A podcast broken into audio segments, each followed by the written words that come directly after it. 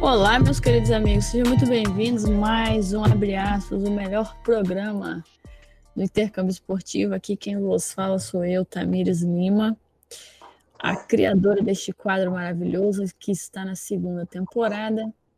E hoje, Guilherme Grisa na voz para contar a história dele, que caramba, é um tanto quanto diferente dos outros episódios que já passaram por aqui, mas é aquilo, né, galera? É muito agregador, como sempre. Então, Guilherme, desde antemão, muito obrigado pelo seu tempo, é, porque eu sei que né, o nosso tempo é, é curto na nossa vida de estudante atleta, mas é, muito obrigado. Você falou anteriormente que, que entrou agora no verão, então, presumo que as, o terror das finals já deve ter acabado. Nossa, para as minhas finals, Jesus.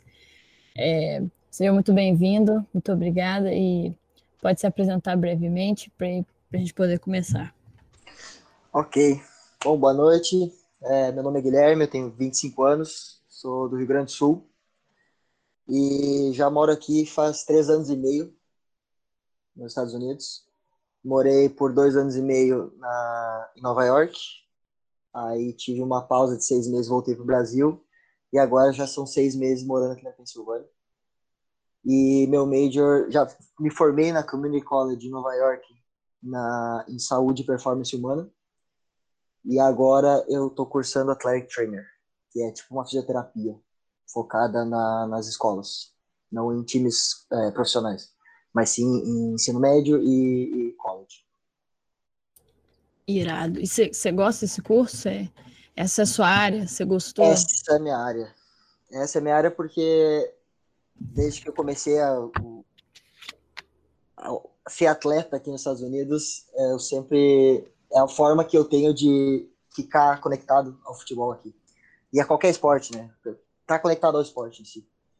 Mas antes de vir para cá era administração, ou seja, virei tudo, virei a página do Brasil e comecei tudo do zero. Caraca, que você foi de administração para a área da performance humana, cara. Eu comecei, é, comecei com 18 anos de administração, fiz quatro anos no Brasil de faculdade, tava um ano de me formar e larguei tudo para a área da saúde. Por isso que eu cheguei Sim. aqui com 22 do zero. Que massa! É que, é eu tô impressionado porque você não contou naquele não, não. Caraca, trocou assim tudo, tudo do nada. Tudo. Como é que foi sua mãe, seu pai? Tipo assim, estava ali um ano para se formar. Eu já tinha, claro, quando, quando, nos três anos, nos primeiros três anos de administração, eu fiz justamente para para focar, tocar o negócio da família, sabe, continuar com a empresa da família. Porém, eu sempre tive a, a curiosidade de educação física no Brasil, mesmo fazendo administração. E aí, como surgiu a oportunidade é, novamente, até vou contar depois o que aconteceu com 17 anos, mas surgiu a oportunidade aos 22 de novo, eu decidi largar tudo. Então, eu tive a oportunidade de vir para os Estados Unidos com 17, e aí, por problemas pessoais, eu decidi ficar no Brasil, e me arrependi já com 18, e aí não surgiu mais oportunidade. E aí surgiu de novo com 22, eu falei, quer saber, eu tô indo, nada vai me, me tirar isso aí, é. E eu decidi vir larguei tudo e vim. Caraca, Guilherme, que coragem. Coragem, é, coragem. Cara. Porque com Sim. 22 começar do zero aqui, Sim. no caso, é, é diferente, sabe? Porque todos os seus colegas têm 17, 18 anos, o pessoal Sim. do time joga com 18 anos, e tu com 22, 23. Claro, é uma experiência a mais tu ter, ser um pouco mais velho, né? Mas igual, a liga é, é mais puxada por ser tu tá competindo com gente mais nova. Uhum. Eu que digo, eu também tenho 25, então eu sou a mais velha do time, nossa. Hum. Eu não vejo a hora de jogar logo e só manter o shape na academia. É pesado, as meninas correm muito. Os é, cara... O shape na academia com 25 cada vez mais difícil. Cada vez é difícil. Guilherme, você falou, vamos do começo, cara. Você falou que uhum. fez tudo sozinho.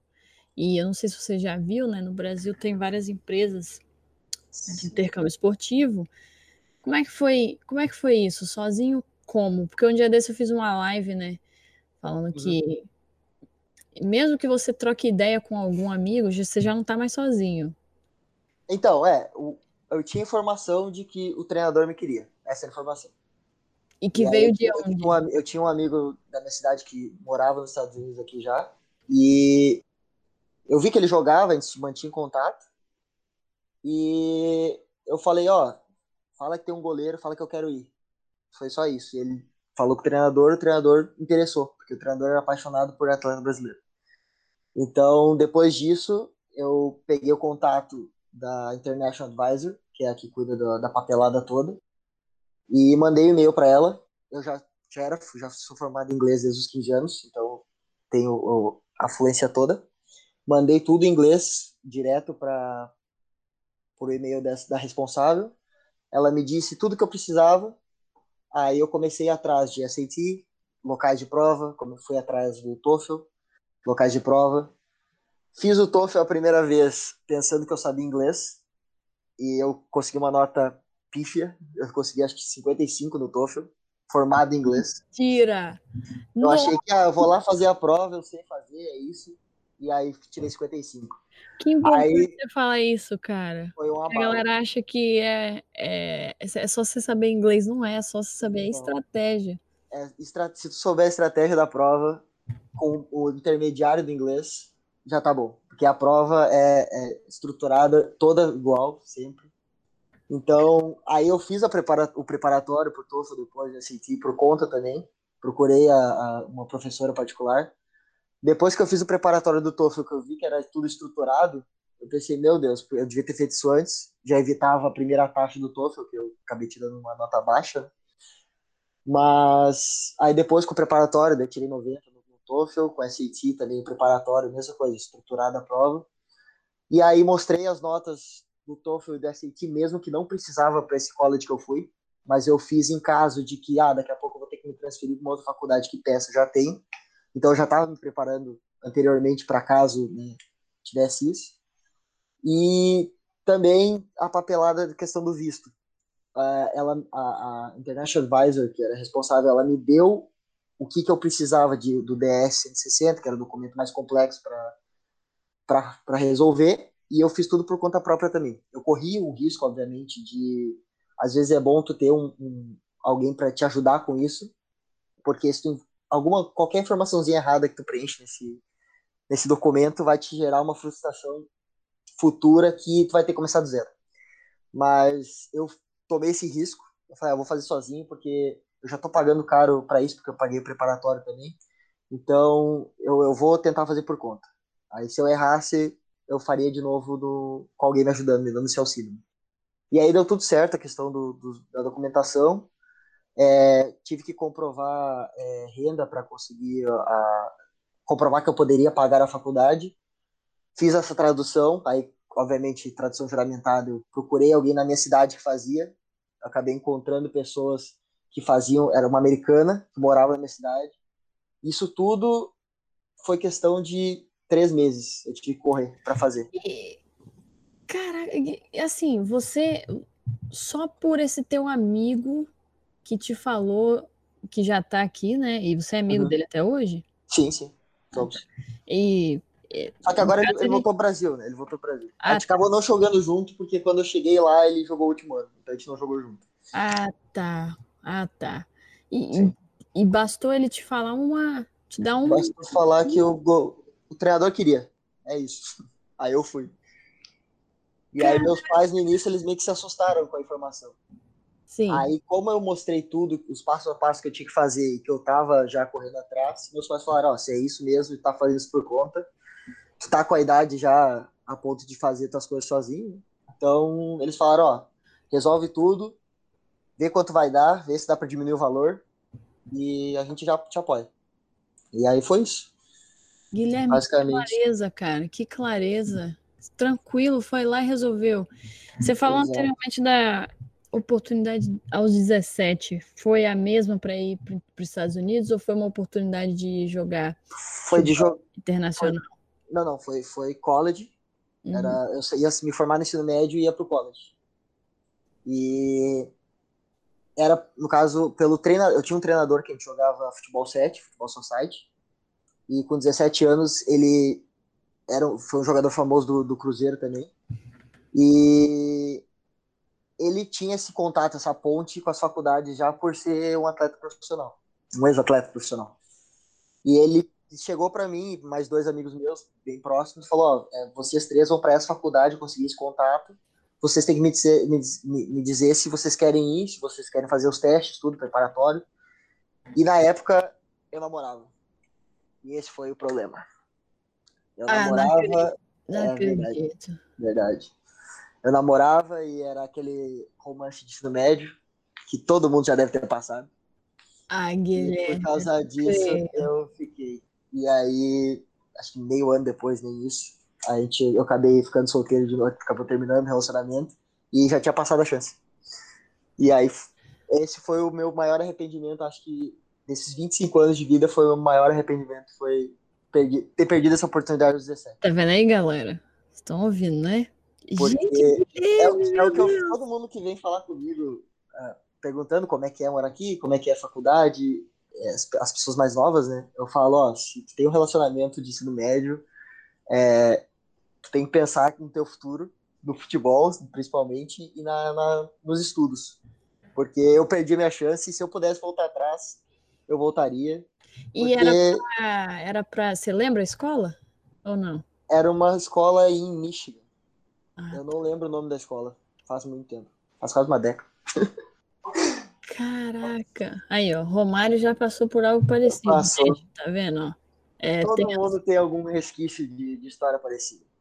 Não, não adianta. E, e mesmo depois que você que não deu certo, você também não quis ir procurar por conta própria? Você meio que então, aí eu já raiva. Não, eu já tava meio que focado daí na parte de, da administração e do comércio exterior, que eu já tinha entrado na faculdade, eu estava é, motivado a isso e de, eu já estava no caso na empresa, né, na empresa da minha família e eu estava bem motivado nessa questão. Só que aí chegou no terceiro ano da faculdade, que normalmente para mim o, o, o segundo e terceiro ano foi o, o meio que tu. É, não é que acaba a motivação, mas fica meio que um. que um. É um platô que a gente chama aqui em inglês, eu não lembro o termo agora em português. Mas fica um, meio que um, um, um nível que é, ou é isso que tu quer, ou tu vai procurar outra coisa. Uhum. Entendeu? Então eu acabei indo procurar outra coisa porque eu vi que a administração, mesmo com a empresa, não era o que eu queria, sabe? Eu ia, obviamente, ter uma renda, ia ser bom para mim, só que eu não ia estar tá feliz, é, questão profissionalmente falando, sabe? Que agora eu me vejo, depois desses três anos que já passou aqui, eu me vejo realmente é, no Athletic Training e trabalhando com, com esporte. Caraca, entendi.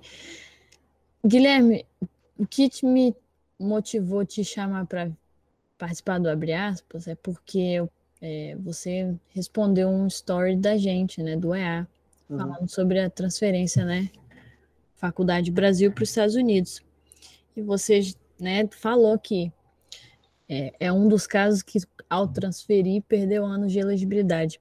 Como é que foi isso? Tenta resumir como que foi essa questão para deixar bem clara a sua experiência, porque as pessoas insistem em dizer é, ma, é, insistem em passar má informação na internet. Então, com uma, um exemplo aqui, cá está Guilherme Grisa para explicar como que foi essa questão, porque assim, galera, ele perdeu anos de elegibilidade, isso afetou ele de um certo modo, é, e, e, isso acontece, isso não é uma coisa que, ah, não vai acontecer nada, não, não vai, conseguir mentir lá e é, vou tirar, vou tirar um semestre aqui. vou tirar um semestre, é. vou jogar. Nossa, essas, essas, coisas acontecem, mas Guilherme, como é que foi para você?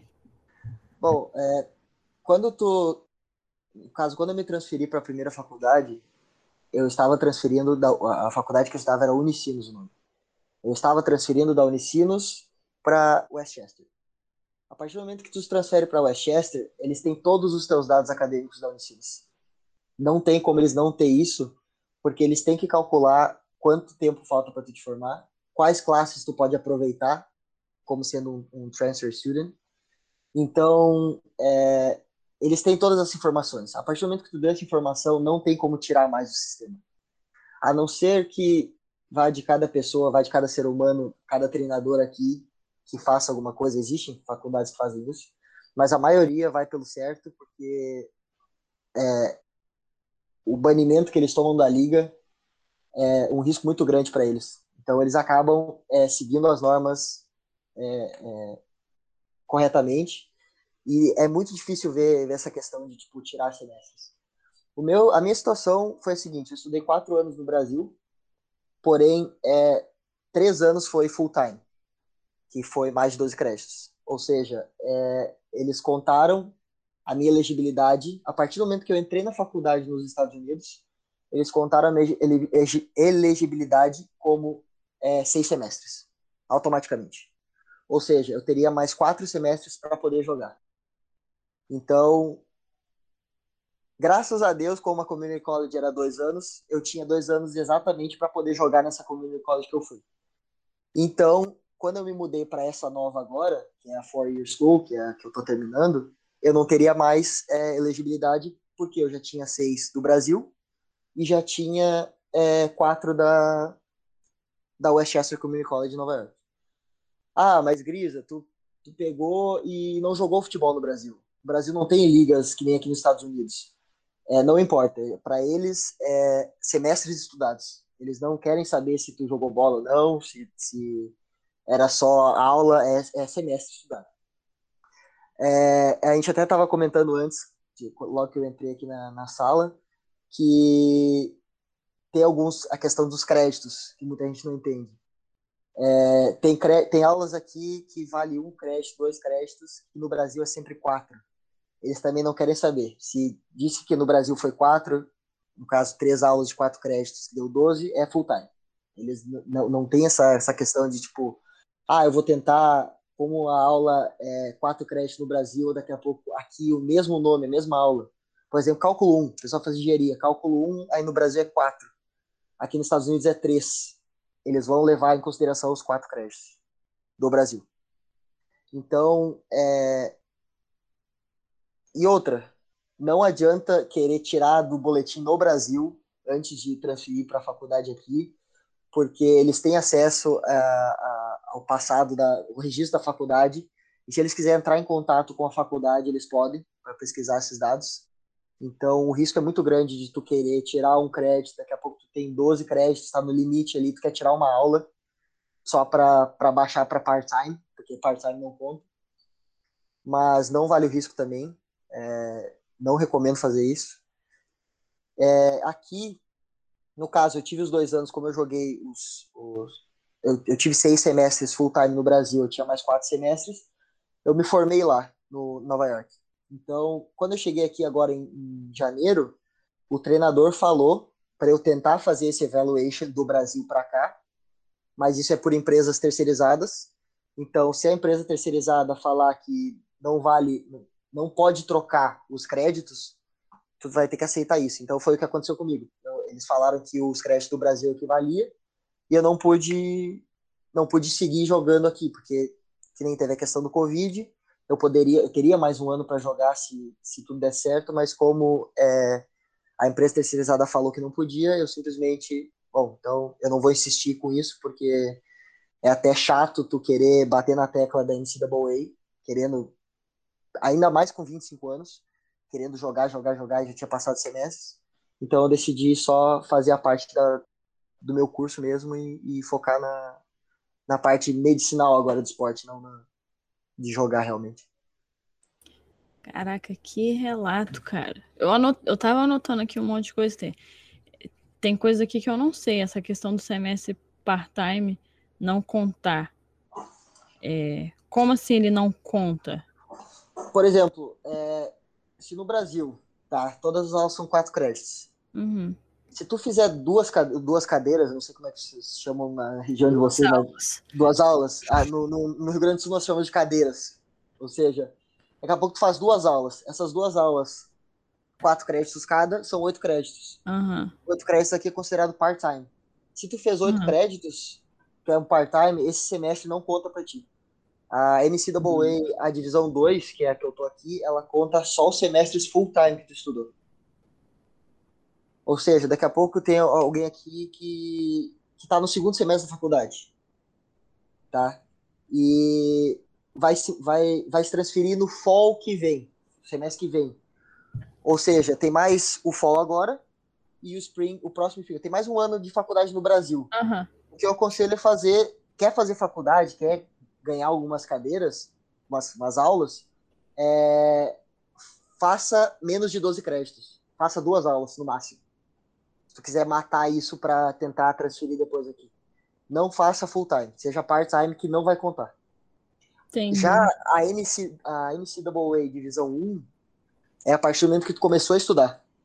Ou Sim. seja, começou a estudar em 2017, aí tu tem dois semestres de 2017, os dois de 2018, dois de 2019, dois de 2020. Já são oito semestres. Se começar em 2017, obviamente. Se tu começou em, em, no, em janeiro de 2020, tu já perdeu um ano de elegibilidade na divisão 1. A divisão 2 são semestres estudados. Tu pode tirar um break, tu pode fazer uma pausa, por exemplo, eu comecei em 2019, aí em 2020 eu decidi não estudar. Então, esse 2020 não conta para ti. Então, só vai contar o semestre que tu estudou em 2019. Eu não sabia dessa, dessa questão de part-time full-time, não. É, isso, essa questão de part-time foi a mesma coisa, foi aprendendo sozinho. Foi quando eu estava na, na, na faculdade, na, eu comecei na Westchester, Nova York, e eu tinha a opção de ir Iowa. Foi o que eu te falei, que eu tinha a opção de fazer dois anos e ser do time, ser o titular do time na, numa community college, numa junior college, ou eu tinha a opção de jogar dois anos numa four year e disputar a posição, ou seja, talvez nem jogar, porque como sendo goleiro, tu tem que é, conquistar o treinador, tem que mostrar que não é uma posição que rota muito, então eu preferi ficar na junior college, ser titular e jogar esses dois anos, aproveitar, bem aproveitado, do que apostar numa four year, no caso, dois anos numa four year. Entendi. E você foi para uma divisão 3. Como é que é o, como é que é a competitividade em campo? A gente vê muito só os caras falando na né, divisão 1, divisão. Agora a Juco tem divisão 2, né? Mas antes não tinha. É, não tinha. É, é como é que é, tava... como é, que é essa questão? Então, a minha faculdade estava pensando em mudar para D1, porque na minha liga, na, na, na, minha região, tinha uma faculdade que era sempre campeã. Que era, assim, é disparado é, o nível de, comparado às outras. E a nossa faculdade, a faculdade que eu estudei, ela é, ficava entre ali quarto, quinto colocado, sexto, mas sempre ia para os playoffs, mas ficava em sexto. Quando eu cheguei, a gente conseguiu ficar em terceiro, que foi o jogo que é, a gente pegou esse time, esse, eles eram o número um nacional na, na D3, e a gente conseguiu bater de frente na semifinal. Então isso deu uma visibilidade para o nosso time, para nossa faculdade. Então a gente conseguiu bater, a gente segurou o resultado até 80 minutos, ou seja, 35 segundo tempo. E para nós ter segurado, para gente ter uma noção é, da, do desnível que é dessa faculdade, a gente ter segurado o jogo até os 80 é, foi um feito para nós, porque nenhuma faculdade tinha conseguido fazer isso. Eram jogos que eles ganhavam de 6 a 0 4 5 a 0 e a gente conseguiu segurar. É, mas é claro, a gente estava com praticamente time reserva, porque o final da temporada é muito pesado. E eles também sempre ganham nacional, mas esse é um time, mesmo sendo D3, é um time que com certeza conseguiria jogar D1 uh, ah, da NCAA, não só da, da Juco.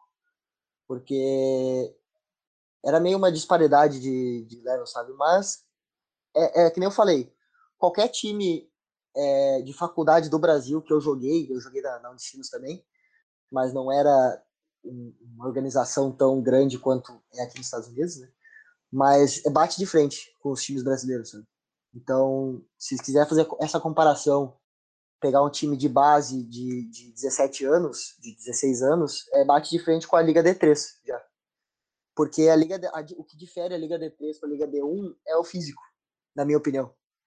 Porque é muito mais uma, uma escola D1 e D2, é a, tu tem o progresso de treinamento na academia, tu tem o schedule, né, as agendas da academia, é, tu tem o preparador de goleiro, o, prepara, o assistente do preparador de goleiro que cuida dessa parte da, do treino físico para os goleiros.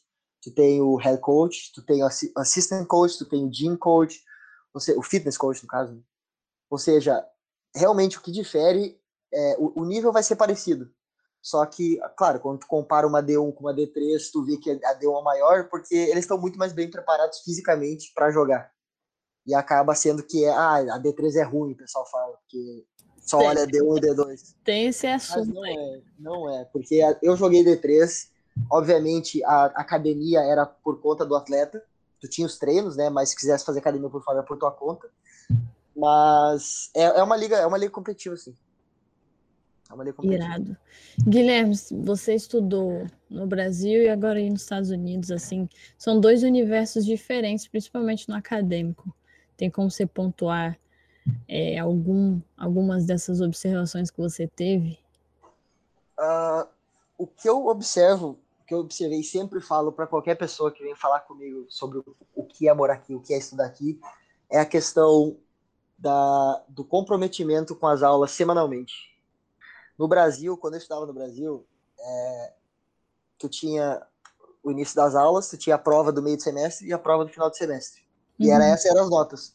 Ou seja, eu no Brasil fazia errado, que era levava numa bolsa semestre, chegava na hora da uma semana antes da prova do meio de semestre, fazia, estudava que nem um doente, um louco, fazia a prova e no final passava lá com meus 75, 80.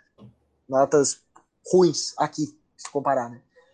E aqui nos Estados Unidos eu aprendi a questão do comprometimento semanalmente, porque toda semana eles vão te dar uma atividade valendo um pouquinho da nota que reflete no final, ou seja, 10%, 5% cada semana.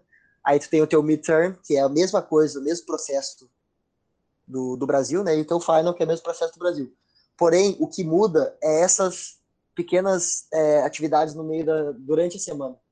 Porque se tu faz todas as, as atividades da semana, conclui todo, 100%, tu vai passar.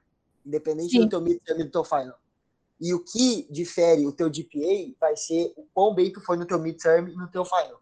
Só que se tu comprometer toda semana a fazer as atividades e tu vai aprendendo com isso para chegar no midterm e no final, é, tu acaba já passando, garantindo o que tu passou com a grade C, no caso, e o teu midterm e teu final vai garantir se é B ou se é A no, no final do semestre. Ou seja, é, ah, tudo bem, eu, deixei, eu perdi um, um, um trabalho na, na semana, deixei passar então tu vai ter que focar um pouquinho mais no midterm para compensar isso que tu perdeu, porque esse trabalho semanal não tem volta, no caso, tu perder, perdeu. E é um jeito que tu faz, que, que eles fazem nos Estados Unidos para te manter essa, esse ensino durante todo o semestre, para evitar que nem no Brasil que a gente faz, que muita gente faz, não só eu, que era deixar relaxar no início e no, no, logo depois do, do meio do semestre e focar só no final. Sabe? E aí acaba sendo uma um aprendizado muito mais completo do que do que o do Brasil. Você acha mais fácil? Você acha mais fácil nos Estados Unidos? A questão é, de passar de, de, de, classe, eu acho que é mais fácil. Porém, tu tem que, que eu falei, tem que se comprometer ah, toda semana fazer. Se tu pensar, ah, é mais difícil pelo fato de que toda semana tu tem que fazer alguma coisa. Mas é assim no teu trabalho. Se tu for tra trabalhar em qualquer lugar, toda semana tem que fazer alguma coisa para chegar no meio do ano e bater a meta, ou meio trimestre, sei lá. E é a mesma coisa. Então eles já te, meio que te preparam para depois, quando tu quiser fazer o teu pós-graduado, quiser trabalhar num, numa empresa aqui nos Estados Unidos. Então acho que aqui o, o ensino acaba sendo mais mais focado para essa questão de tipo fazer as coisas semanalmente, se programar semanalmente. O primeiro semestre aqui eu tava com a minha cabeça ainda do ensino do Brasil, eu não tinha uhum. é, calendário, eu não tinha, eu fazia, ah, isso aqui é para tal dia, eu sei que é para tal dia, eu vou deixar, fazia tudo de última hora. E aí eu comprei aqueles calendários grandes de, de, de acrílico, que não sei, provavelmente deve ter também. Depois disso que eu tive esse calendário, eu nunca mais deixei para fazer um trabalho de um dia para o outro, sabe? Eu fazia três dias, quatro dias antes eu já entregava. Isso me deu uma folga para poder estudar depois do, no semestre, no caso, na, no final exam. Eu tinha uma semana extra sem trabalho nenhum para poder estudar. Eu acabei aumentando o GPA por causa disso.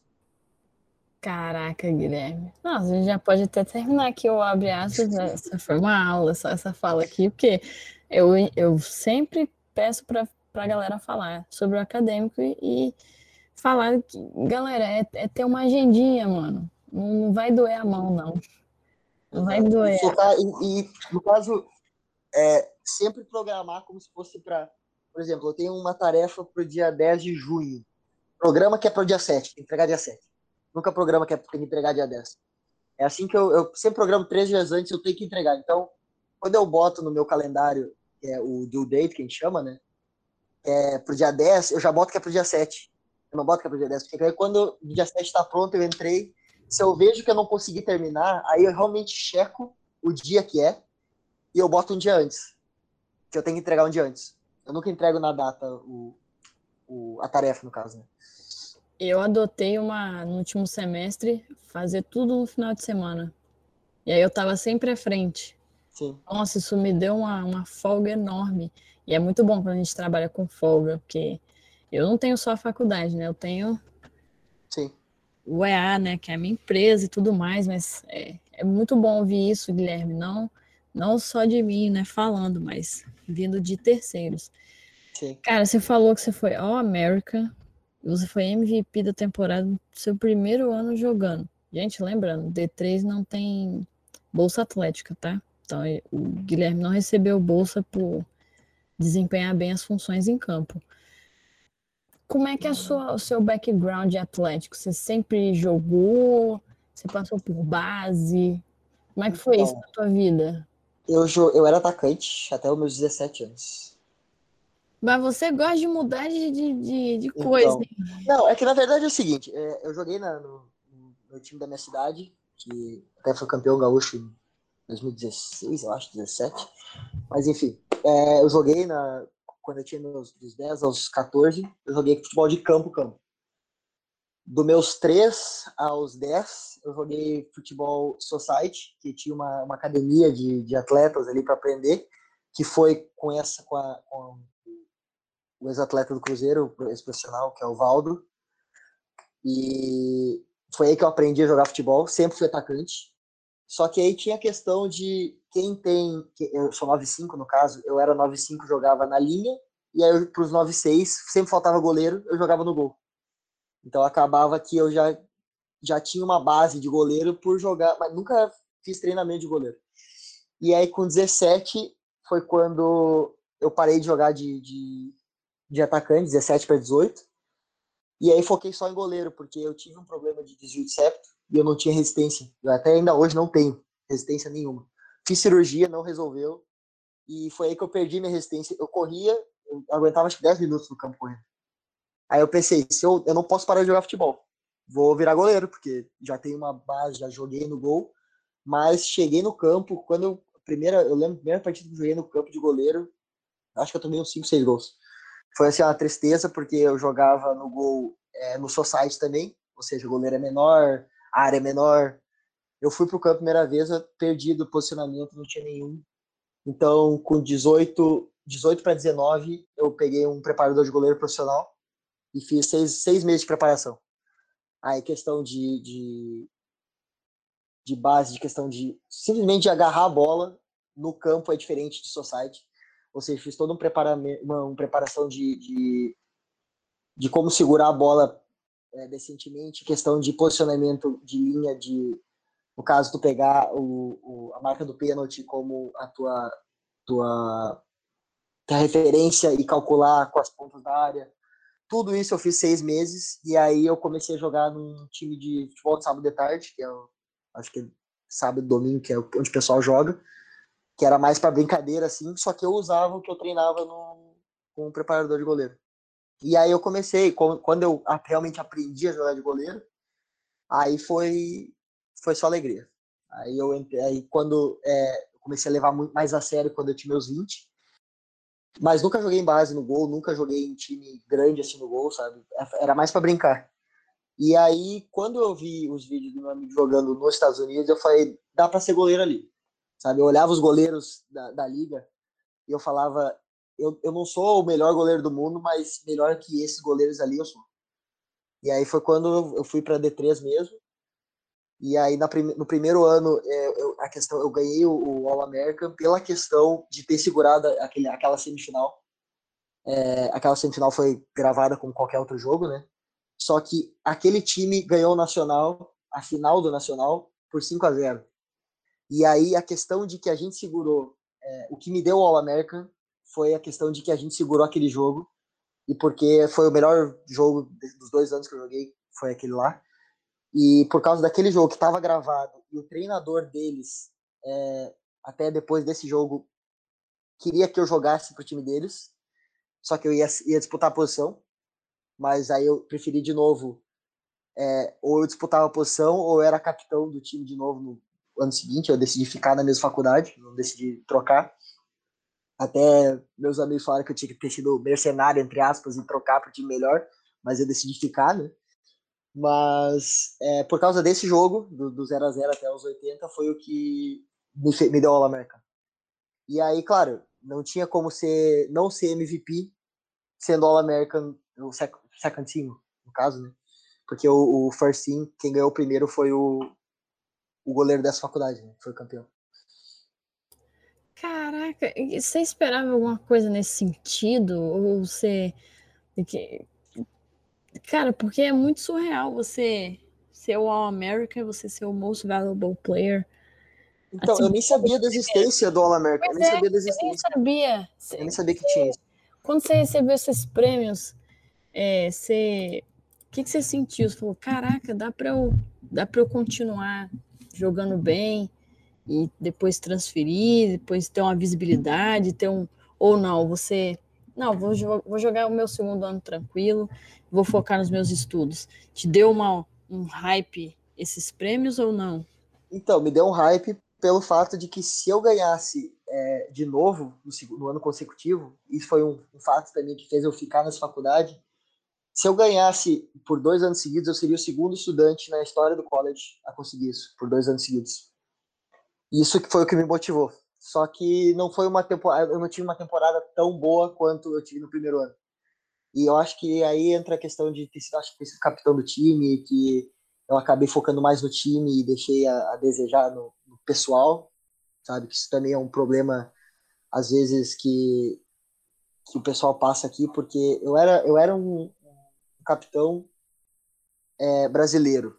É, naquele ano era só eu e mais um brasileiro, ou seja, às vezes tu quer passar uma, uma, uma mensagem como capitão, se eu tivesse no Brasil, é, ia motivar muito mais do que eu passar uma mensagem em inglês daqui a pouco, sabe? E aí eu sentia que estava faltando alguma coisa. E aí eu consegui recuperar a minha temporada boa mais pro meio da, da temporada. Então, aquela o início de temporada acabou não, não me dando esse prêmio de novo. Mas eu, o que me motivou foi realmente, eu fui o 53 na história, o college tem 200 anos, desde 1820, eu acho. É, é, bem antigo, bem antigo mesmo. Acho que em 1930 foi o primeiro cara que fez isso no futebol, que conseguiu duplo All-America. Então foi isso foi uma, minha motivação mesmo. Foi realmente tentar entrar, porque automaticamente eu entraria no Hall da Fama do, do, do, do college. Eu até acredito que eu vai entrar mais para frente, mas é, obviamente eu ia ter total certeza que eu entraria com, com os duplo All-American, sabe? E por ter, por ter sido capitão também foi uma outra experiência nova para mim. É, que era, eu até foi na premiação que o treinador falou. Eu acho que ele falou isso meio para garantir minha presença. Falou: oh, tu vai ser meu capitão uh, ano que vem, então você tem que ficar. Eu não aceito não como, como resposta. Aí já, já, intim, já, já intimou. Chegou intimando e falou: oh, tem que ficar, não quero nem saber o que vai me falar. E mesmo sabendo que eu teria talvez só mais esse último ano, é, com o All-American, quando eu cheguei nessa faculdade nova agora, que na Strasbourg, eu só falei pro treinador que eu fui All-American. Eu não, eu não precisei mostrar vídeo para ele, mostrar nada. Eu falei que eu fui All-American e com isso, MVP All-American, obviamente. E só com as premiações ele falou: não, é, não precisa nem fazer teste, a gente vai te querer aqui no time. Tu vai treinar junto com nós, e aí, se tu for melhor realmente que os outros goleiros, aí vai jogar titular. Mas pode ser reserva aqui, a gente realmente quer. E eu até fiquei espantado, porque normalmente, mesmo que tu, se, tu muda de uma faculdade, eles querem os jogos que tu jogou, sabe? E não foi a questão desse, desse treinador.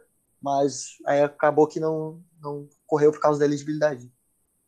Caraca, e, e beleza, aí você transferiu para East. Ixi, eu tô perdida na fala aí o nome da faculdade. ESU. ESU. É, isso, ESU. É, você transferiu e o treinador já te quis e você nem mostrou vídeo nem nada. Nada. É, quando ele soube da. Óbvio, ele tinha, ele tinha meus os status, as ah. estatísticas. Ele só tinha isso. É. Isso e, eu, e os prêmios. E quando ele soube da. que você só tinha dois anos. Como que foi, como foi a reação dele, a resposta dele, essa movimentação dele para te transferir mesmo assim? Então, foi a questão dos créditos, porque eu tinha que fazer o evaluation, que eu tive que pagar um, um extra de 200 dólares aqui nos Estados Unidos para fazer, para tentar transferir as minhas aulas do Brasil para cá, para tentar diminuir a quantidade de créditos. Porque normalmente as minhas aulas no Brasil era 12 créditos. Ou seja, se uma dessas três aulas que eu conseguisse diminuir um crédito que fosse, eu virava part-time.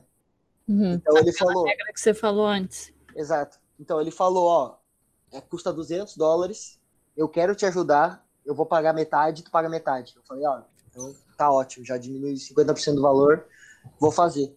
Só que aí aconteceu que eu não consegui nenhum, nenhuma classe eu consegui reduzir crédito. E aí ele falou, ó, uma pena. Eu falei que eu ia comparecer igual, porque com a brasileira apaixonada por futebol, eu ia é, fazer parte do time mesmo fora do campo, né? E agora, semestre que vem, eu começo meus estágios, então daqui a pouco eu posso virar, porque os estudantes de athletic training aqui podem ser athletic trainers no time. Então eu falei, se der, eu viro athletic trainer do time de futebol e fico com vocês mesmo que seja como staff, não como, como player, né? E aí ele falou que se, se abrir a, a vaga pro trainer do como, como estágio, ele vai fazer questão de botar o meu nome no, no, no roster do, do futebol, né? Como, pedir uhum. como se eu, se eu faça que eu faço estágio lá, né? Caraca, é, então foi uma mão na roda para você, porque acaba que é, você vai poder aplicar na prática a sua futura profissão, né?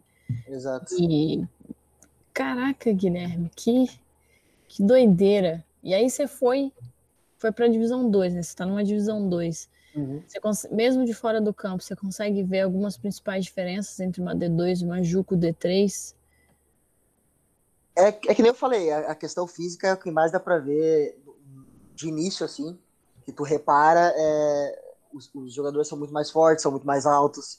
Tu não vê, no caso, na minha D3, eu tinha um jogador que tinha um e, acho que 1,50, um mexicano que tinha 1,50 de altura. Isso tu não vê no, numa D2. Ele até foi para uma D2, foi para o Concordia College, mas virou reserva, quase nunca joga, porque os treinadores. É, tu, tu, bota um jogador desse para jogar, é, tudo bem, ele pode se, se aparecer mais do que os outros atletas por causa da habilidade, porém é um jogo muito mais físico. Então ele vai, o treinador vai fazer de tudo para que essa pessoa ganhe um físico para poder é, tornar mais competitivo o atleta dentro do, da divisão. Mas eu já vi, não sei até se tu conhece a Iona College, que é uma D1 de Nova York. Uhum. Eu fui ver um jogo deles, era Manhattan e Iona. Eu fui lá ver com meus, meu time, a gente foi todo mundo, a gente combinou para fazer um meio que um, um, uma confraternização para ver esse jogo. E eu fiquei apavorado. É a primeira vez que eu tinha visto uma D1 jogar, eu fiquei apavorado com, com a diferença, sabe? E mas a questão de treinamento é, é, tático, é, é, é, bem parecido, sabe? É, o treinador que entrou na minha Juco, o treinador era um italiano, não era um americano, então ele acabou, ele, ele jogou na Fiorentina, mas há muito tempo atrás, lá por anos 60, e o meu preparador de goleiro também jogou, ele jogou na Juventus em 1950, ou seja, ele estava lá com seus 198 anos, eu acho, ele tá, e ele só não podia chutar. O resto, ele sabia, eu aprendi muito com ele.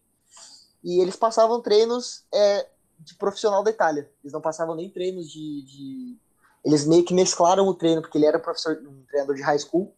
Ele mesclou um treino de profissional italiano com um treino de high school. Então, a gente. Isso, quando eu entrei, quando eu comecei essa na faculdade lá em Nova York, ele começou a ser o treinador. Ou seja, o treinador que me queria, em 2017, saiu da faculdade. Oh. Isso eu não comentei. Ele, eu, eu, entrei na faculdade e entrou um treinador novo. Mas o treinador já sabia da minha situação, que eu vim, que eu, jogava no Brasil. Então ele estava me esperando já para fazer parte do time. Mas não era o mesmo treinador que me queria, que fez eu me motivar a fazer toda a papelada. E aí, é, o meu treinamento, que nem eu falei, era mais. Obviamente não era a mesma frequência de um treino profissional, mas era a mesma questão de, de, de tático, de, Alguns de movimentação, né? movimentação, o princípio era a mesma coisa. E acabava sendo parecido com a D2 e com a D1, porque eu não posso fazer parte do time, mas eles estão treinando aqui, que agora eles estão se preparando para a temporada, né? E eu vou lá de vez em quando. Eu fico na cerca, o treinador já me vê, ele deixa eu ficar ali, sabe? E eu acabo vendo o treinamento e é, é bem parecido. O que muda mesmo é a questão do apoio, é, é, eu falei, físico, academia, alimentação, porque como uma D2, a D3 não mora no campus, né? A minha D3 não, não tinha moradia no campus, a D2 tem, então tu, tu tem um acompanhamento alimentar, e na D3 tu não tem pelo fato de que eu morava alugava um quarto, né, perto da, da faculdade, então eu, eu fazia minha própria alimentação, eles não tinham esse controle. Então acho que é isso que muda é, é, da, de uma D3 para uma D2. A questão de. Os pequenos detalhezinhos ali que no final, uhum. na hora da, do jogo, torna uma diferença maior. E o pessoal acha que realmente é só. Ah, porque eu, quem joga melhor vai jogar D2. Sabe? É a mesma coisa que tu pegar um, um atleta de base como se fosse D3, lapidar ele para chegar e jogar na D2. Né? Por isso que normalmente uma Juca é dois anos, a pessoa joga os dois anos da D3, vê que é habilidoso, aí os treinadores da D1 e da D2 puxam esse atleta e aí vão lapidar a questão física. E é por uhum. isso que uhum. acaba sendo mais competitivo, entre aspas. Uhum. Entendi. Caraca, que, que legal essa perspectiva. Você sentiu algum, alguma dificuldade em adaptar com a comida, com a cultura, com as pessoas? Se teve algum problema? Ou foi para você sempre muito tranquilo e, e, de boa, assim, de encarar? Porque eu vejo que você é um cara bem que resolve suas, suas coisas sem muito sem muita conversa, é bem objetivo, assim. Pelo é, eu sei que se, se tem que resolver, tem que resolver logo, porque é que nem eu falei, vai passar o tempo, tu não resolveu, vai chegar na hora, é o, ou tu faz ou tu não faz. Então é melhor resolver as coisas logo no início, assim que aparecer. Mas que nem eu falei, eu me formei com 17 anos, eu já eu tava fluente em inglês. Eu cheguei aqui, eu já eu tinha o inglês presente dos 17 aos meus 20, 21, 22, eu tinha o inglês presente, jogava jogos online em inglês, é, lia textos em inglês, tudo mais, fiz a preparação em inglês. Mas os meus primeiros seis meses aqui foi um choque. É, eu não conseguia me comunicar direito, mesmo sendo fluente, porque é, eu sempre levo essa comparação. É a mesma coisa que um americano aprendeu português. Ele vai chegar em São Paulo, ele vai estar falando português. Aí ele se muda para o Rio Grande do Sul, ele já não vai entender mais nada. Porque o português que ele entende é o português correto, é o pretérito mais perfeito. É, e chega em São Paulo, chega no Rio, é gíria, é, é, come palavra, come é, é, artigo. Então eu me senti bem perdido no início, não dá para negar. Mas aí, eu, nos primeiros três meses, eu fui pegando as gírias, o jeito, ainda mais o pessoal em Nova York, que fala muita gíria, é muito difícil Nossa, entender. E, mas o que me fez é, me adaptar fácil foi a comunidade brasileira no, no, no, Nova York. Qualquer lugar que tu ia, tu encontrava um brasileiro. Na minha faculdade tinha quatro, cinco brasileiros que a gente meio que fez um grupo. Então, é, isso ajuda muito. Então, para quem está vindo, para quem é, pretende vir, procura gente, procura brasileiro para se juntar no início, sabe? Porque vai te dar uma base para depois. Sim. É, quando eu me mudei para cá, né, agora em janeiro, porque o primeiro semestre eu fiz no Brasil, né? Mas eu me mudei em janeiro, não, não tem brasileiro aqui em volta. Mesmo que eu tô do eu tô aqui do ladinho de Nova York, mas não tem, eu, eu tô bem sozinho, fiquei bem sozinho esse semestre agora. E agora virando o síndico aqui do, do prédio, eu conheci mais gente. Então agora isso vai mudar, eu vou, vou criar uma comunidade aqui, eu vou saber mais sobre as outras pessoas. Mas o primeiro semestre agora foi. Eu, eu fiquei sozinho. Eu, eu, tive meus colegas, fiz umas amizades que foram os colegas de aula, que eu tinha que fazer trabalho junto. Mas isso até foi bom, porque eu tenho meus amigos de Nova York ainda. É uma hora e meia de distância. Eu vou. Se, se eu tô assim, realmente numa depressão, entre aspas, eu, eu preciso de alguém, preciso, eu pego e dirijo, eu vou até lá. Mas foi bom porque eu pude é, realmente conhecer mais sobre o college aqui, sozinho. É, não estando perto dos meus amigos tão perto, eu pude focar na faculdade, focar nesse semestre, que eu fiquei com, com acho que 3.8 de GPA, eu consegui aumentar bastante meu GPA pro, pro resto do, do, dos termos. E foi, foi, bom academicamente falando, sabe? É, eu não me importei de ter ficado sozinho aqui esse semestre. E que nem eu falei, agora semestre que vem vai voltar tudo ao normal, vai voltar a bagunça de todo mundo morando no college. Então vai ser um outro desafio, porque vai ser minha primeira meu primeiro semestre oficialmente morando no campus com é, bastante gente, porque esse semestre agora só tinha atleta morando no campus. Era até uma vibe diferente, porque parecia que eu tava numa academia de, de, de atleta, sabe? Porque pra sempre, né? Tinha academia era, era, o grupo, era o grupo de lacrosse andando, aí passava em grupo de futebol americano, aí tu, tu via o pessoal andando em grupo, e aí eu ficava pensando, porque se eu tivesse no time de futebol, eu estaria no grupo de futebol junto. Mas aí, como eu tô com athletic training, é, eu tive que estar no campus, morando no campus, por causa dos laboratórios. Foi por isso que eu vim para cá, para morar. Senão eu me mudaria só semestre que vem.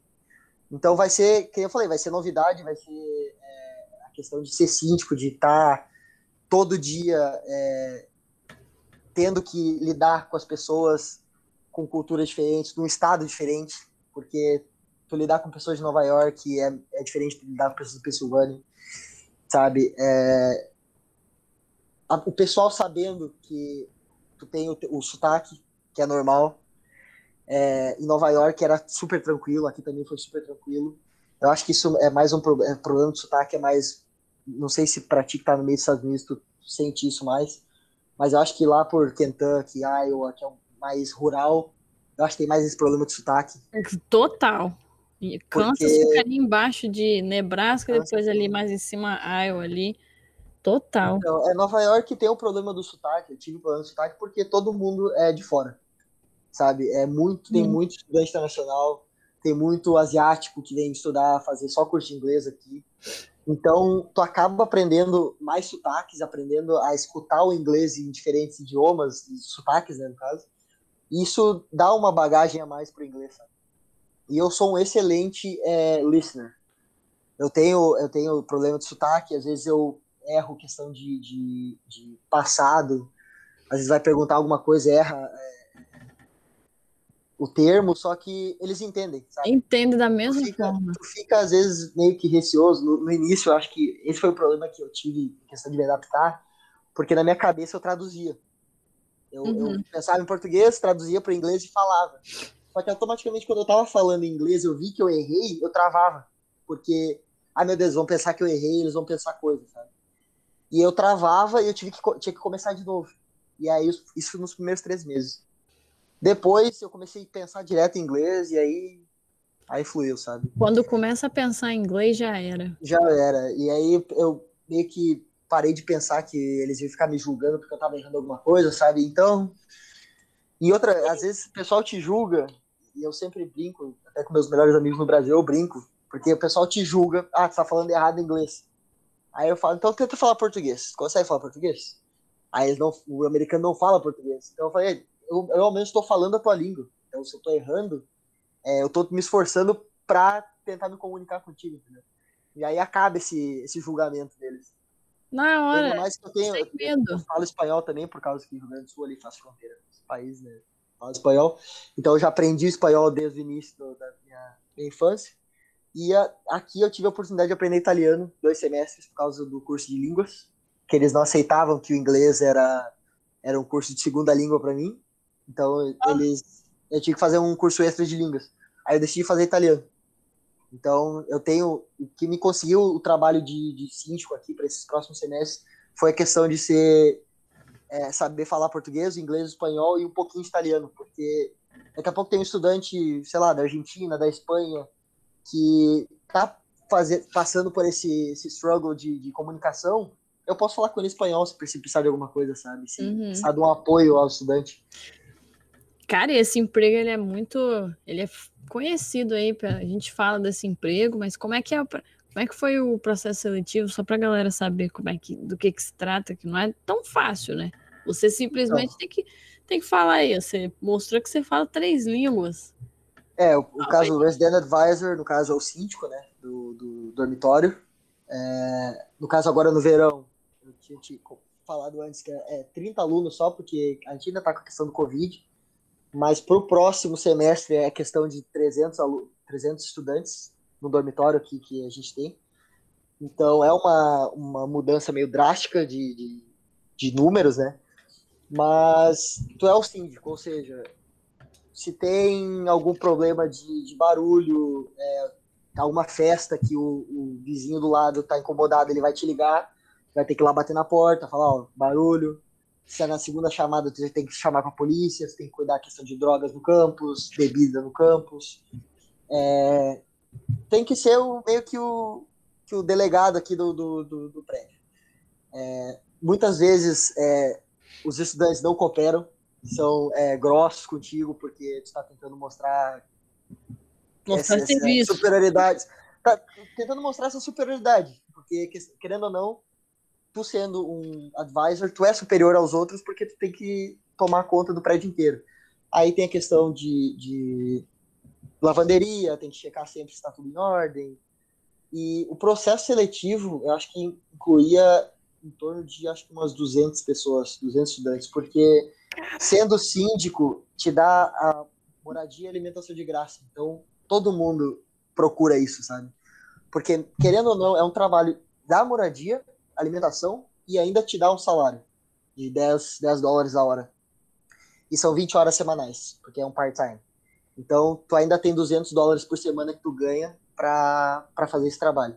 É um trabalho exaustivo, porque dependendo do, da tua agenda, se tu pegar o, o calendário do, do, do, fall, por exemplo, te, obviamente não sou só eu que trabalho no uhum. meu prédio, tem mais dois, três. Mas daqui a pouco tu tem que fazer a tua ronda das seis da noite às seis da manhã, ou seja, se às três da manhã alguém te ligar falando, reclamando de que alguém tá fazendo barulho ou que alguém tá usando droga, tu vai ter que sair do teu quarto às três da manhã e ir lá resolver esse, esse BO. E isso vai, obviamente, vai te afetar pro semestre porque tu tem que manter o teu sono das 10 às 6, da, da meia-noite às 6, da meia-noite às 8, para poder é, seguir com as tuas notas altas. Porque para te ser Resident Advisor, tu tem que ter o GPA acima de 3.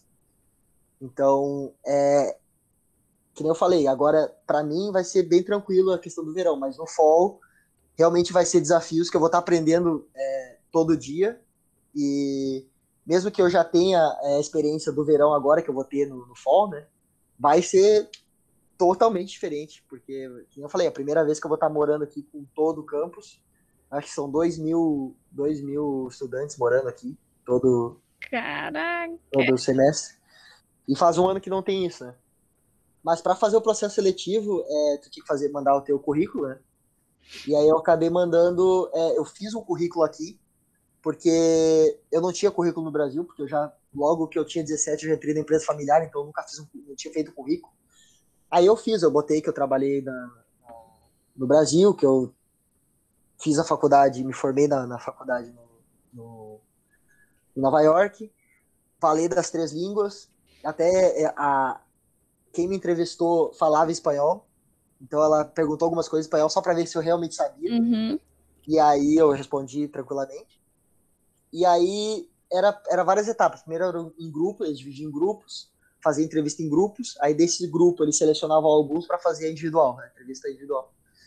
E aí aqui, né, na minha faculdade, eu acredito que tenha em torno de 8 a 10 prédios para morar. Então, são 30 que foram escolhidos dos 200. E eu acho que o, o que me fez destoar dos outros foi a questão do, das línguas mesmo. Porque na entrevista eu falei, ó, é, é, eu sou. Eu vim do Brasil, moro no, no, nos Estados Unidos, a minha família mora em Portugal, meus pais se mudaram para Portugal. Ou seja, eu tô sempre fazendo esse esses três continentes. Então, é, eu falei para eles, eu tenho uma bagagem questão cultural, é, eu entendo, eu já participei do clube brasileiro na outra faculdade, tinha um clube brasileiro. Ou seja, a questão cultural e para estudantes internacionais é um a mais que eles vão ter do que ter simplesmente um, um advisor americano, né? Porque daqui a pouco o americano ele não entende é, a cultura igual nós brasileiros que estamos morando fora entendendo, sabe?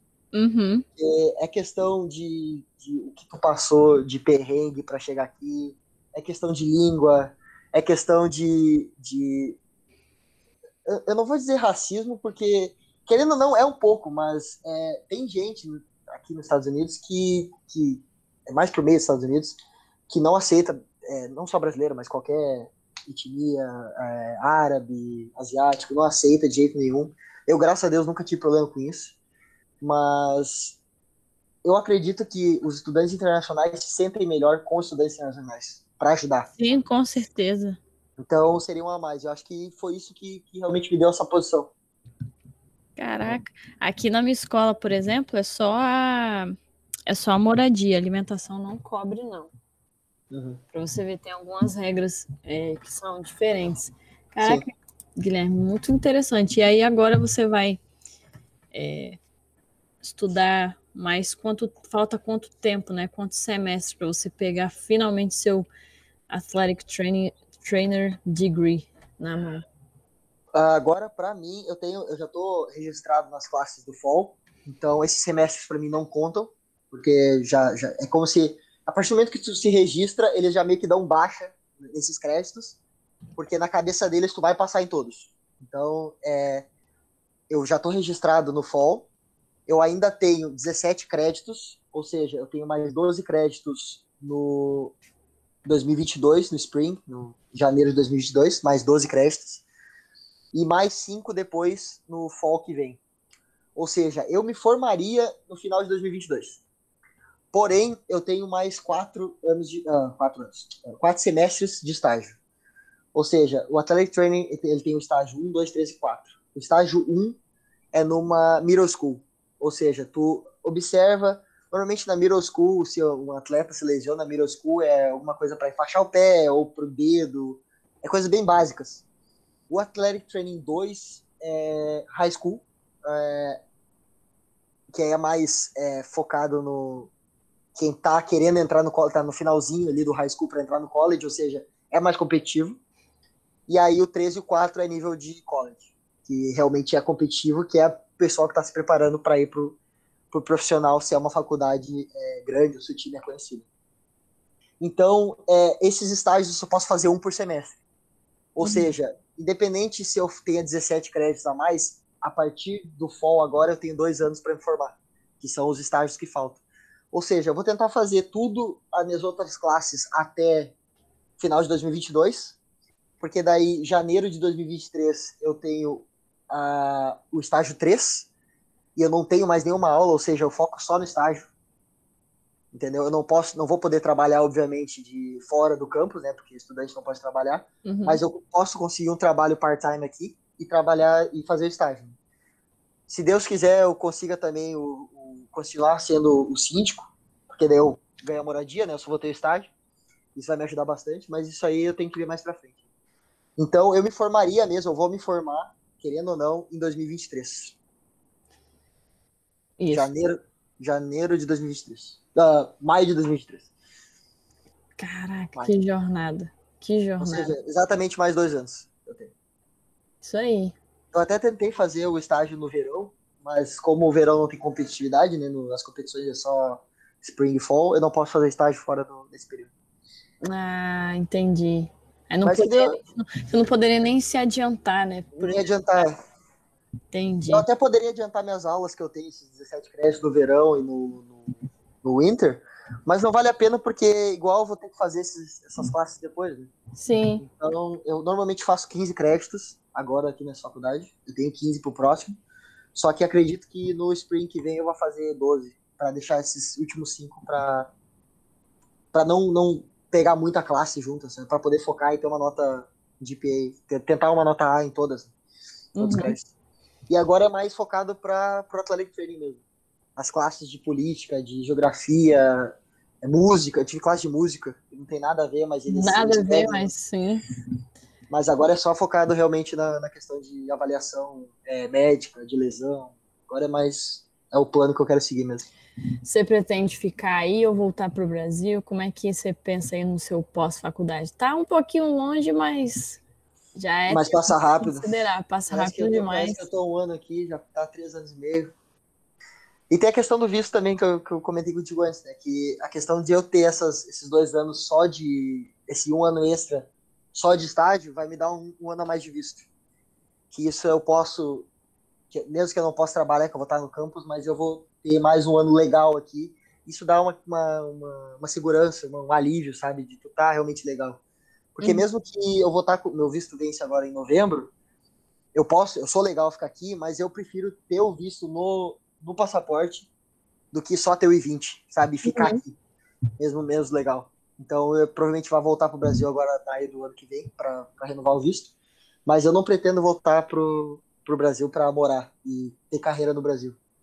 Eu prefiro é, eu tenho que fazer o OPT depois, Sim. ou seja, eu tenho garantido até 2024.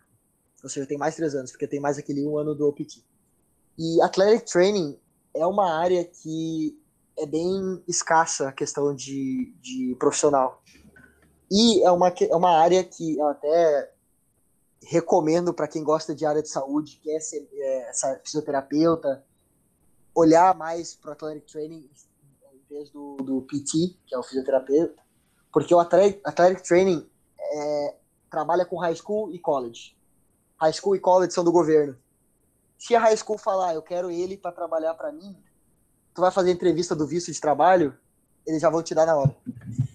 Porque eles não vão, obviamente, eles vão ver teu, teu ensino tudo mais. Lógico. Mas se o high school quer, é, já é 70% do visto aprovado até tu, tu se mudar. Tu, obviamente, tu não vai poder fazer parte de uma empresa de vários athletic trainers, mas tu pode ser é, é, autônomo e ser contratado por um college ou por uma, uma high school.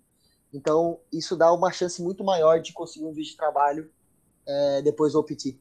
Porque daqui a pouco eu faço o OPT numa high school, essa high school gostou do meu trabalho, eles não têm ninguém, ou tem alguém que está saindo, eles já, já fazem esse processo do visto. E aí eu vou tentar ficar com visto de trabalho.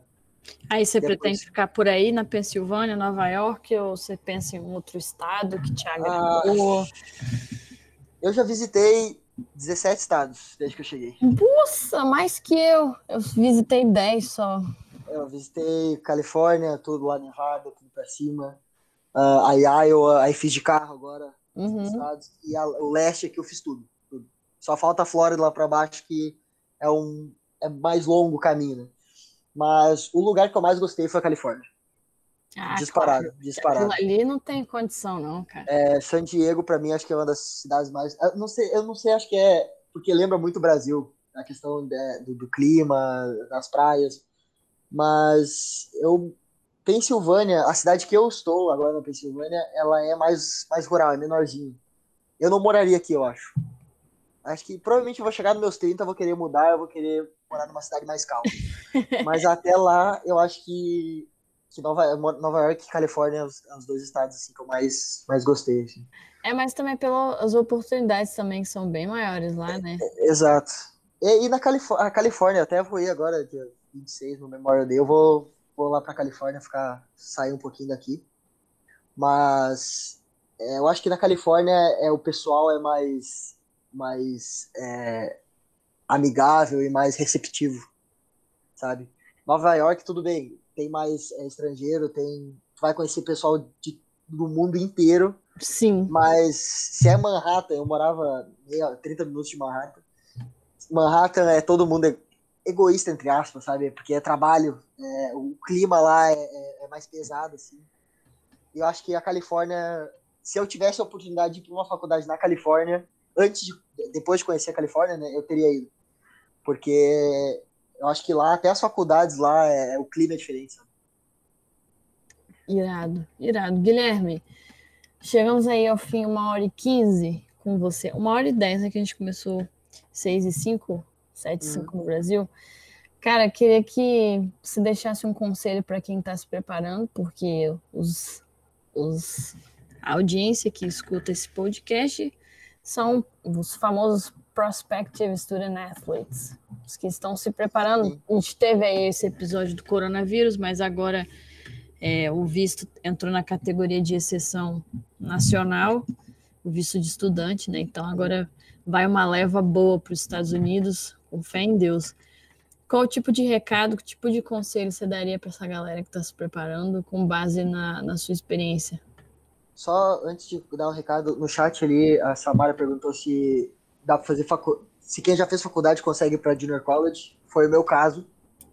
eu fazia faculdade de Brasil, eu fui para Junior College, então sim, tem como. E o recado é experiência própria, se tu tem 16, 17 anos, tu tem um relacionamento no Brasil, pensa duas vezes se é isso mesmo. É, foca em ti. Esse é o primeiro recado, né? Porque a minha oportunidade de vida eu perdi por causa disso. Então, é experiência própria. E é, principalmente a questão acadêmica.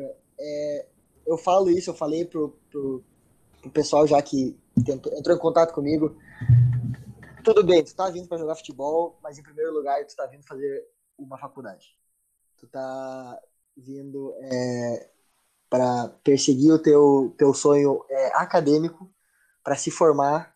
É, então, o futebol é algo a mais, que obviamente vai te dar é, oportunidades, vai te dar bolsa, vai te dar, é, vai fazer tu criar amizades aqui dentro. Mas se tu chegar só com futebol, pensar, ah, eu vou jogar futebol lá, vou me destacar, é, eu vou mais ou menos na, na, nas aulas, é, vai tomar um choque quando chega aqui, obviamente, porque o treinador ele vai te falar isso, é o que o meu treinador sempre me falava. Ele falava, ó, se tu estiver indo mal na aula, tu pode ser o melhor jogador do mundo, tu pode ser All América no, no, primeiro ano, se no segundo ano tu for mal na aula, tu vai para reserva. Tu pode ser o capitão, tu pode ser All América, tu vai estar na reserva porque tu não tem as, as, as notas suficientes para poder é, é, jogar, para poder entrar em campo. Isso é o que eu, eles fazem semanalmente, é reunião, eles checam tuas notas, eles têm contato com os professores, ou seja, foco no acadêmico. É, e bota na cabeça que que é, só depende de, de vocês para chegar aqui, do mesmo jeito que só dependeu de mim, sabe? É, independente de ter alguém que tá, tá te ajudando, te auxiliando nessa documentação toda, tu tem que estar tá por dentro de tudo. Tu tem que, ah, eu recebi essa, essa proposta dessa faculdade. Tu tem que entrar, a internet está aí, entendeu? Tu tem que verificar tudo. Tu tem que entrar no site deles, mesmo que teu inglês não é o melhor do mundo, tu vai entender tudo que está dizendo lá. Tu tem que entender quanto é a full tuition da, da faculdade, mesmo que tu já tenha essas informações, tu mesmo tem que ir lá checar, fazer o double check, no caso, né? E isso é, é não só para essa questão, mas é para tudo. É, tu tá no, na, na, tua empresa, tu vai receber informação de alguém, tu vai ter que tu mesmo ir lá e fazer essa checagem. Tu vai ter que realmente tu ver por conta própria que é isso mesmo. E eu acho que é isso, é, é focar nos estudos, focar nas preparações. É, o TOEFL e o SAT é, são provas realmente muito importantes.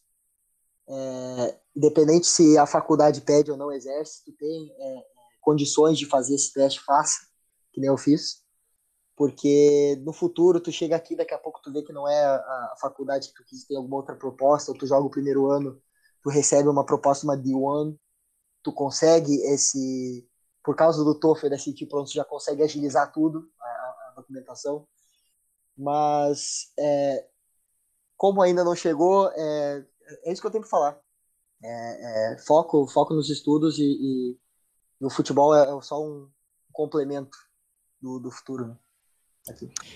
Guilherme, cara, muito obrigada pelo seu tempo, cara. Muito obrigado pela, por contar a sua história. Realmente é muito é gratificante a gente ver é, tanta clareza em explicar as coisas. É, que pode parecer complicado para eles, mas no final das contas, no final das contas é sempre muito simples, né? É só perguntar para as pessoas certas e e saber Exato. pesquisar e saber procurar e, e sempre se manter alerta. Cara, sucesso aí na sua, sua jornada até 2024. Sim. Tem que ralar muito aí ainda. Tem, tem. Mas se é uma área que você gostou e que você se vê atuando, é, aí é melhor ainda. Trocou a administração pelo Athletic Trainer, agora é só sucesso. Só sucesso. É, muito obrigado mais uma vez pelo seu tempo. Qualquer coisa a gente está aí. Eu que agradeço. É, se quiser contribuir de outra forma, enfim. É, galera, quem assistiu aqui no ao vivo, muito obrigado por assistir. Se você está ouvindo no podcast, muito obrigado por ouvir até aqui. Guilherme, qual é o seu usuário no Instagram, caso alguém queira te perguntar alguma coisa? É Grisa12, G-R-I-Z-A 12. Boa. Tá lá. Então, se alguém quiser. Eu respondo toda na hora. O Instagram é a, é a ferramenta que eu mais uso. É, se, o que eu puder ajudar, eu vou ajudar. É, é, informações, questão de, de elegibilidade, porque realmente é o que muita gente toma um choque, né, quando vê. Então, uhum. é, e é o que eu realmente me afundei nesse último ano, porque para tentar a questão da, da faculdade aqui, né. Então, é, eu realmente tenho um, um conhecimento na elegibilidade. Isso aí. Muito obrigado, então, Guilherme, pela sua disposição. É, tá lá a Grisa 12, tá aqui embaixo na, na descrição aqui do podcast. Então, se caso qualquer dúvida, manda uma pergunta para ele. Muito obrigada a mim mesma por estar aqui presente e até a próxima chamada de abraços. Valeu!